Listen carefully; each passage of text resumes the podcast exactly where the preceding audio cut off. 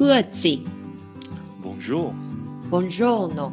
Allegra。你们现在收听的是瑞士的 Small Talk，来跟我们一起分享瑞士生活的酸甜苦辣吧。大家好，我是 Debbie，我是舒婷。嗯，我是在偶然之间呢，在脸书上的瑞士台湾人社团里看到了冠霖的广告，那我就写信息跟他预约了按摩服务。在多次深聊后呢，发现他就像是一只章鱼一样，拼命的斜扛不同的领域，什么工作都要抓一点。然后呢，冠霖他本身不只是为四处表演的舞蹈家，也是肢体律动的老师。他甚至呢还当了人体模特儿，目前还在进修学位。我想这人怎么时间那么多啊？时间管理非常的厉害。那他呢在瑞士学了按摩，取得执照后呢，在疫情前自己开业了，经营了一家小型的按摩工作室。由于他的经验实在是太特别了，所以呢，我们也邀请他到节目中来跟我们聊聊。让我们一起欢迎冠霖。Hello，大家好，我是冠霖，我姓蔡。脚本上说我要先简单自我介绍，所以我先告诉你们很重要的资讯，就是我是台南人，所以有台南的乡亲，我很开心能够跟你们认识。好，OK，回到自我介绍。其实，在瑞士，在苏，我人在苏黎世，在苏黎世住了六年了，今年八月就正好满六年。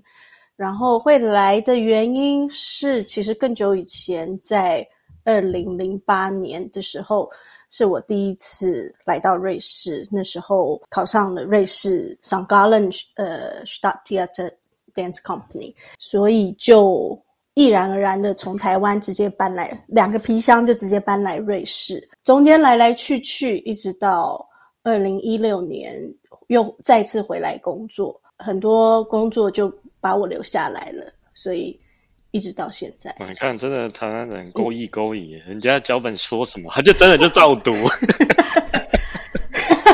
是这样吗？没有，这也是那事实嘛。哦、没关系啊，阿郎的勾引嘛。而且而且我第一次上 podcast，、嗯、所以有点紧张、哎。不会，我们不会咬人、啊啊，也有台南相亲在这边。好，那我想问一下，你说你是跳舞的嘛？那因为其实跳舞有很多种啊，那你主要是专长什么样类型的舞？你知道这个问题到现在其实真的很难回答。我每次回答我都觉得好心虚，不是心虚，就是心很不踏实。因为我现在都会跟人家说我是跳当代舞蹈，可是当代舞蹈是什么？就我有我这个答案好像有回答跟没没回答是一样举手说什么是当代舞蹈？对，你说芭蕾舞，大家都有一个。一个图片，一个想象跟一个一个认知，可是当代舞蹈，就我其实当代舞蹈现在它其实就是一个非常广泛的舞蹈形式，所以你说要在台上看到看一个舞者在台上，呃三十分钟坐在那边都不动，你也可以说他是当代舞蹈。那或者是他在台上抖了全场一个小时，也是一个当代舞蹈，或者是。他在台上打来打去也是当代舞蹈，他在台上做 hip hop 也是一个当代舞蹈。那其实最重要的就是，你这个当代舞蹈走到现在就跟当代艺术一样，它讲的都是一个表演的概念或是作品的概念。所以到最后，我觉得舞蹈不管是任何形式，它都只是一个一个媒介、一个手法，就是有点 improvising 吗，就像。云云门舞集，improv，你可以说它是 improvising。云门舞集也是，它就是一个形式，哦、所以每一个人有每一个人不同的风格，嗯、每一个人每个舞团有不同的形式，他们想要探索的东西，他们的概念。我觉得像对我这种门门外汉，听到当代，我就是其实这个答案会让我就是排除，就是我知道，好，不是不是芭蕾舞，不是土风舞，嗯，因为当代舞它已经不再去讲。太多美感的东西啦，就跟当代艺术一样，他们已经跳脱美感，或者已经升进到另外一个层次去说美感以外，你还可以传递什么东西？因为我对舞蹈比较不了解，但是其实当代音乐的话，很多它也是都是专门做音效，而不是说那种旋律线的东西啊。对啊，对啊，所以形式到最后已经，对，它就是已经跳脱一个形式了，所以它比较在讲求更抽象的东西。但有时候当代舞蹈也是可以很直接。我就做过一个作品，我们从头到尾就是在舞台上打打闹闹啊。然后我们这个作品既然还可以巡回到中国、到香港、到台湾，然后大家都爱死了。那我们也没有跳舞，我们就在舞台上三个人互相打来打去，就真的是打来打去。然后看起来好像是我们的。一切都是很突然的、当机的、现场当场的发生，可是其实都是完全编排好的。那我们当然有邀请观众参与我们的这个呃打打闹闹的过程。有时候观众给我们惊喜，我们也要去接招。因我们有一次在香港，那个观众突然而然的，就是做出让我们意想不到的行为，然后抱住我们其中一个其中一个舞者。不让那个舞者走，可是我们接下来就是要带着那个舞者在全场跑来跑去。然后我们想说怎么办？怎么办？我们要先摆脱这个观众。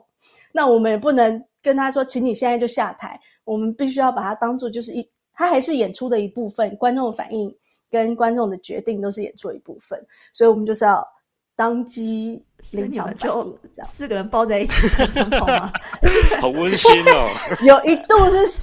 对，有一度是四个人纠结在一起，然后，然后那个演出过后，很多人都说那一段是最对他们来说是最印象深刻的一段。他们他们觉得很不可思议，就说你们是安排好的吗？我们说完全没有，我们也是非常惊讶，说怎么会有这种事情发生？OK，好，这种事情发生了，那我们就就接招吧，这样。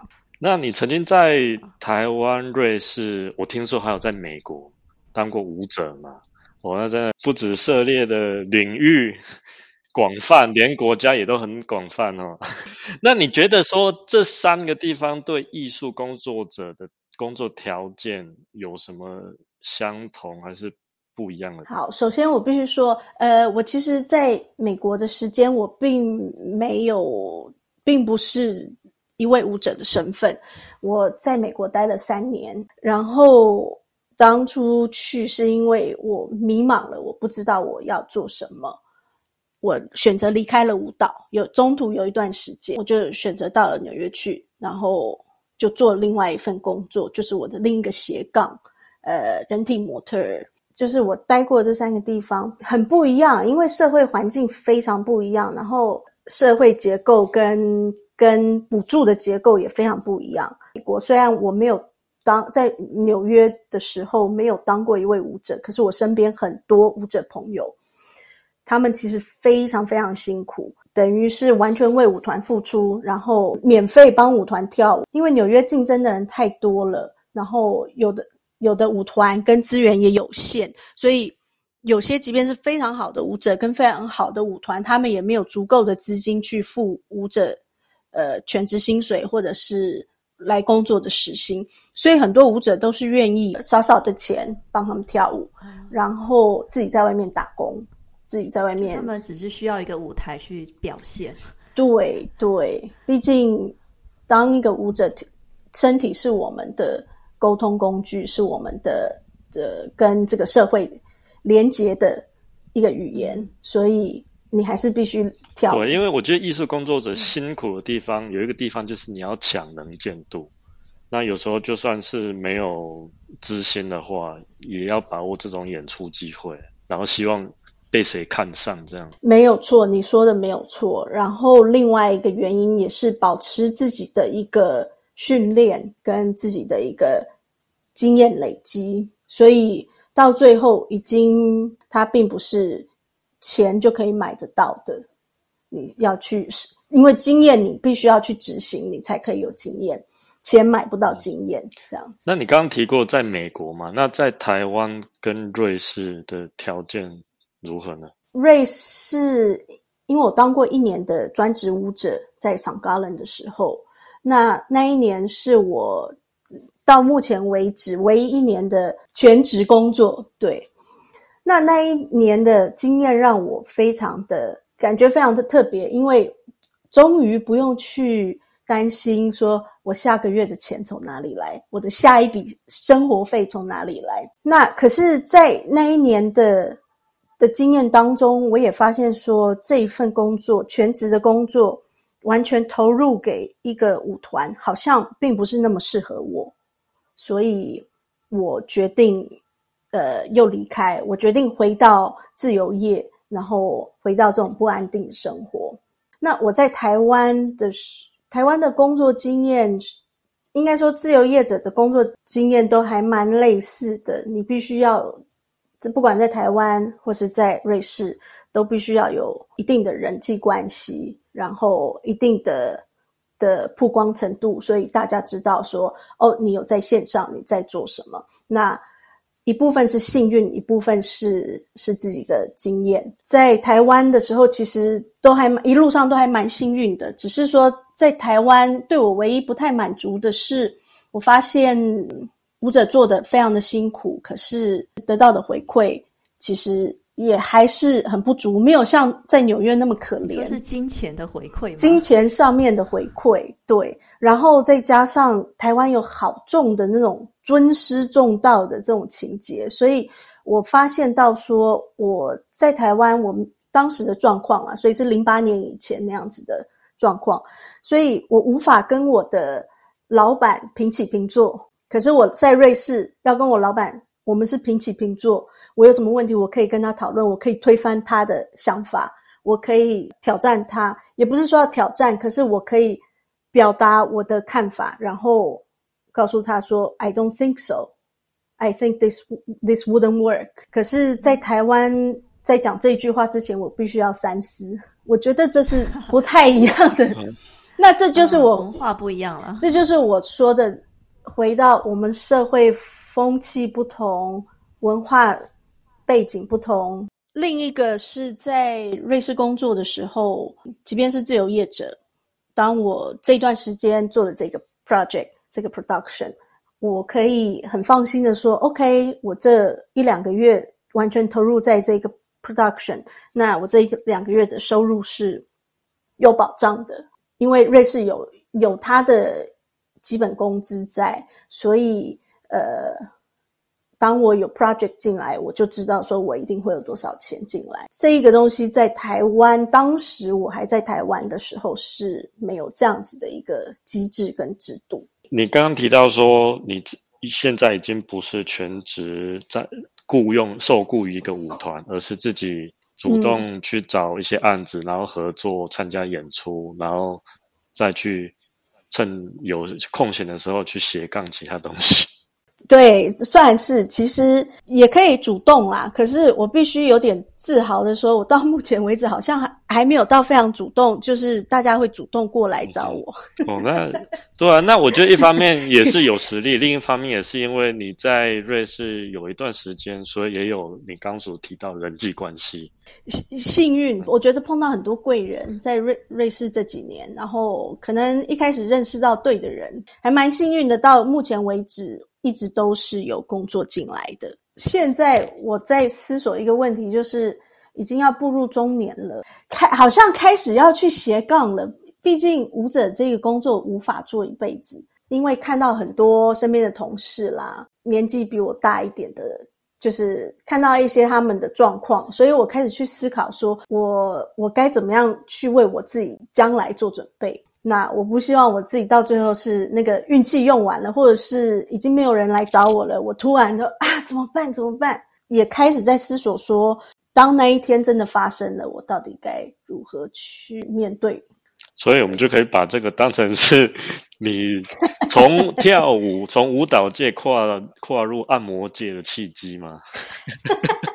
对，的确是啊，他的确是，他的确是。因为我中途休息了三年，然后去了纽约，然后开启了第一个斜杠嘛。我后来决定再回来舞蹈的时候，我就告诉我自己说，因为我那时候好像才三十出头，然后我就告诉我自己说，OK，好，我跳到三十五岁我就满足了。然后其就还蛮幸运的。现在是现在是现在计划改变了吗？计划目前就又延长了五五年嘛。哦，你干嘛这样挖人家年龄啊？然后 OK 啦，我其实并不介意透露我的年龄。然后其实我就一我也在思索说，所以我这个延长，因为从三十五岁延长到现在，那我还可以再延长多久？我其实还蛮蛮好奇的。挑战自己极限就是了。挑对挑战也挑战别人的极限，看别人可以容忍我多久。你看那个 Roger Federer 都还在打网球，好不好？所以你一定还可以的。对呀，所以极限是极限，另一方面要先安排好。对，那你是什么时候开始学按摩的？二零二，等下，二零二零年是创业，创业嘛，所以疫情前拖回算一年前开始，所以二零一九年初，二零一九年初在瑞士要去哪里学按摩？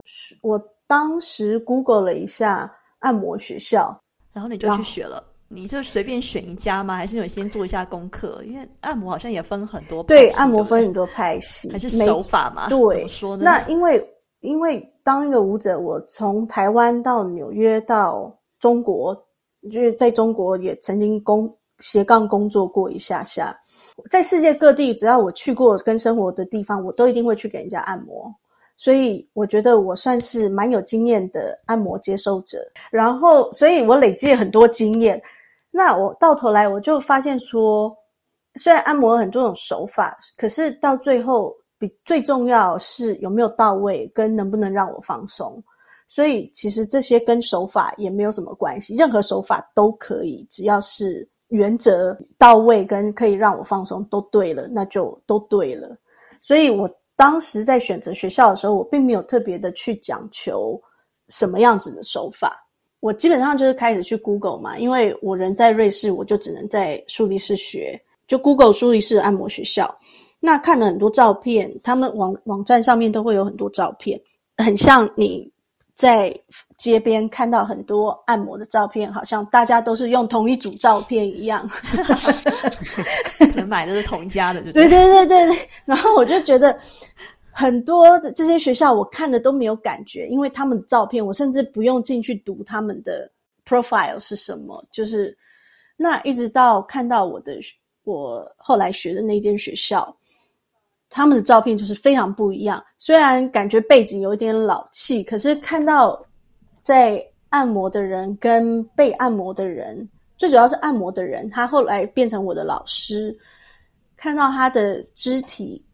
状态在按摩时候的他的那个体态，我一眼就觉得说这个就是我要学的，因为我觉得他的体态是对的。这样好难想象哦，所以它是有什么样的有一种特色吗？你觉得这个按摩手法叫呃叫什么 source massage 吗？source massage 对 source massage，他在按摩的姿势，因为很多不太会不知道怎么按摩的人。我常常也会请我的男朋友帮我按摩，他不会用力的话，他就觉得哦，按了五分钟或是没多久，他就觉得很累很酸，就是不对的方式。那对的方式的话，因为我如果要当一个职业按摩师，我必须找到一个呃力学来说对我是比较省力，可是那个叫什么呃事半功倍的按摩的方法，对。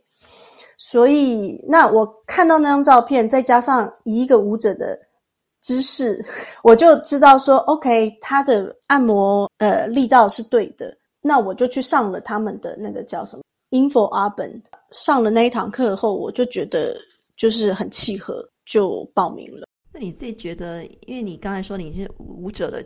的方式哈，你觉得这个舞者跟按摩是有什么样相关的连结吗？就比如说，你可以一边跳舞一边按摩，所以你的柔软度很高吗？是这样子意思吗？我其实在帮哇帮人家按摩的时候，有时候我都觉得我们一直在一起在跳一支双人舞。我可以以我自己的经验来讲的话，我就我被你按摩的时候，应该说我之前按过，就做过很多按摩。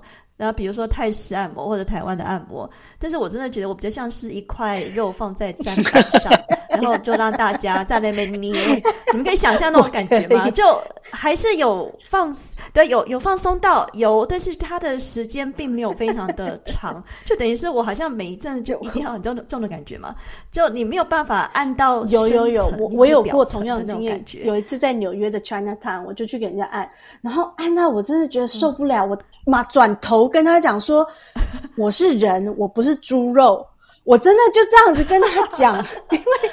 所以你们懂我的感觉，对不对？但是给冠霖按摩，我觉得这个 source massage 的他自己，你的我透过你的按摩的方式，我可以感受到我的深层肌肉都在放松。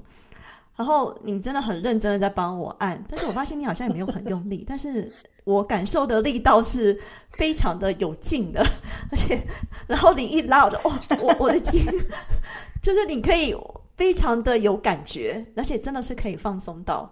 所以，我我觉得当舞者跟学做按摩的一个好处就是，我可以去体会到我在帮你按的时候，我在对待眼前这一座身体，我自己本身可以去体会到你的感受，因为我从舞者的身体经验而来，我知道说，当我被人家触摸，或是当当我的呃背部被人家压了，或者是。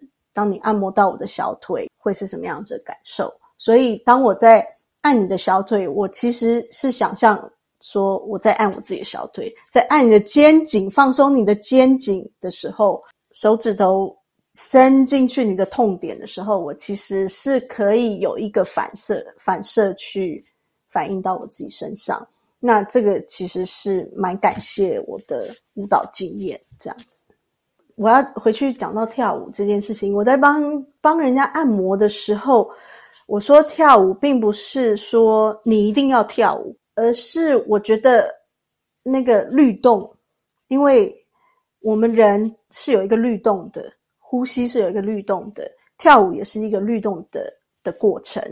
所以，相同样的按摩也是一个律动的过程。比如说，像举个例好了，我先切开，我们去爬山也是一个。律动的过程，这一段路走的比较平，然后下一下一个两百公尺要往上爬了，在很短的时间内，所以频率节奏会比较紧绷一点，或是比较缓慢一点，不一定，每一座山不一样。我们人的身体其实就像一座身体就是一座山，所以当我的手在你的身体上面游走的时候，我觉得就是像在爬山一样，它就有它的律动。那我必须要听。这座身体或是这座山的律动是什么？去调整我的呼吸，或是调整我的节奏。对我来说，它就是一个一来一往、一来一往的这个过程，就是一个跳舞的过程。因为我还记得我第一次去给你按摩的时候，我发现我那时候是就是比较你知道压力很大，然后很紧张啊。可是一进去你的按摩工作室之后，我可以。马上感受到我的心情开始 calm down，就你的整个按摩室的那个布置，然后环境是可以让人家马上心情放松下来，然后你就给我一杯茶，然后就开始跟我聊天。你知道那种感觉就像是，哎，我真的可以先 calm down 一下啊，我先深呼吸，然后把我整个身体的肌肉放松下来的时候，然后我们才来按摩。不像说，如果一般去按摩店，你就直接躺着了，就开始在按肉那种感觉，那是完全不一样的感觉了。然后像你在按的时候，真的是我是随着你的律动在动，就我。你拉着我在动吧，其实我没有自己在动，但是我是跟着你的节奏在做。就可能你就把我的手抬起来，把我的脚抬起来，然后开始转之类，我好像是完全放松的感觉。哎，这有点像跳舞哎。这样一讲的话，好像真的有跳舞的感觉。只是一个主动，一个被动，对啊。这样讲还是有连接了，没有错。那你怎么会决定自己创业呢？就学了按摩之后。你没有想说去一个按摩工作室工作，然后现在就直接决定自己创业？我其实也有找过，有找过，比如说 hotel 啦，或者是不同的 body，他们都有按摩。后来发现要进入 body 太难了。我原本有一个朋友，他从 body 离开了，那他正正要离开的时候，因为我已经事先得知这个消息，所以。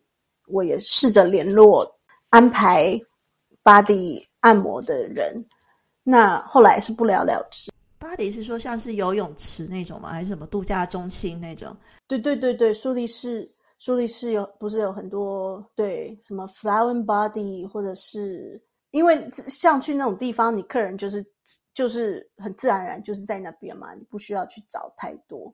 那可是，一方面我又在找的找这些地方工作的同时，我也在想说。那去他们去别人的地方工作，我得要去迁就他们的工作环境、工作时间跟手法。这又回到我当初在舞团的时候的那样子的一个同样的工作状态。那因为我当初那一年在舞团，我就发现说，这我的个性并不太适合进到这样一个一个制度、一个体制底下去工作，所以我在。同时间，我也在寻找说有没有办法可以自己呃找工作室这样。那很幸运的有一个朋友也是在做按摩的朋友，他就说他在他也在找工作室，那他就找到了另外就是我们就一起找到了这个地方，我们就跟其他几个跟几个同事，大家都是做不同的身体的治疗 treatment。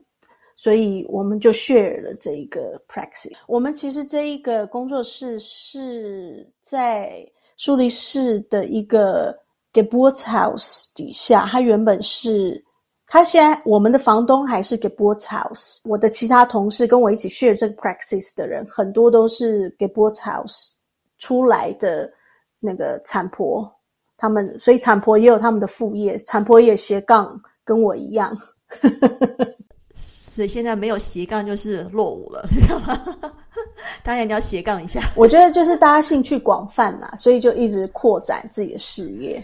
不会，可是听起来就一条龙 也不错啊！就生生完之后就去按摩。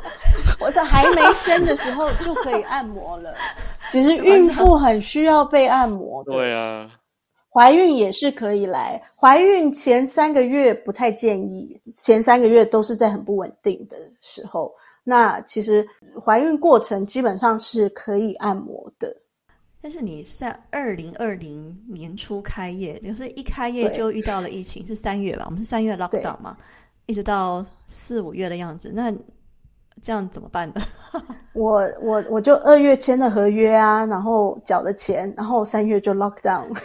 对呀，哎，而且舞蹈团也没有工作，然后按摩也没有工作。你本来是想说 舞蹈如果不能跳太久，再去按摩斜杠去按摩。你现在就出来两个都没有了，所以你那个时候到底怎么度过的？其实我觉得也还好，因为因为反正刚开始开业，没有人知道我是谁，所以我就算。没有 lockdown，我会有的客人也不多，所以其实 lockdown 相对来说对我没有太大的影响。那反而是当初那个解封的时候，第一波开放的按摩就是其中一个。所以到头来，我其实只有那时候是六个礼拜嘛。其实说真的，没有影响太多。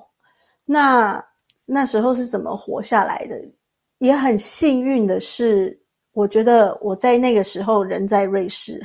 因为那时候演出就不能演啦，就有补助在 project 方面，还是有拿到薪水，只是八十 percent。因为我同时又是 self-standing，所以 self-standing 又有拿到一些补助。你如果又是回到又再回答你刚刚之前的问题嘛？那个台湾跟瑞士舞蹈在舞蹈产呃的不同，我在想，台湾应该还是有钱，我相信在。封城那段时间还是有一些补助啦，只是可能没有没有这么多吧。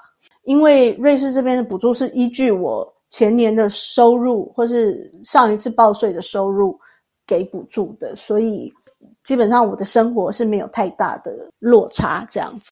对，到瑞士发展的一些艺术工作者呢，有什么样的建议吗？因为我必须讲，一开始我听到也是因为舞团来瑞士的时候，想这个好山好水好无聊的国家，怎么会吸引你来呢？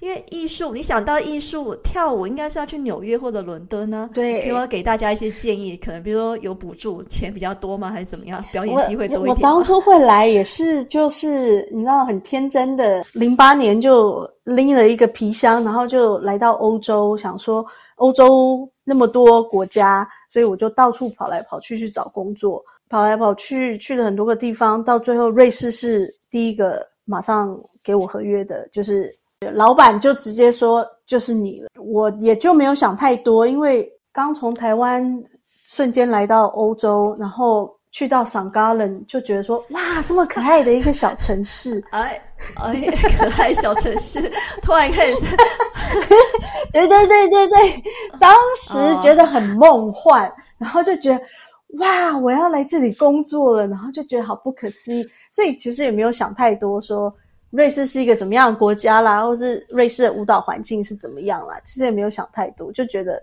哦，我有工作了就来了，对对对。就想说换一个环境嘛，都会的。我觉得我们第一次来都会有这种环境，是是不是？是不是？对艺对艺术工作者来说，可能瑞士不是一个最好的选择吧。嗯，我必须很诚实的说，如果说我今天我的梦想是想要当一个多么伟大的舞者，或是跟多么了不起的的呃编舞家工作的话，那我不会来瑞士，我会去到比如说巴黎啦。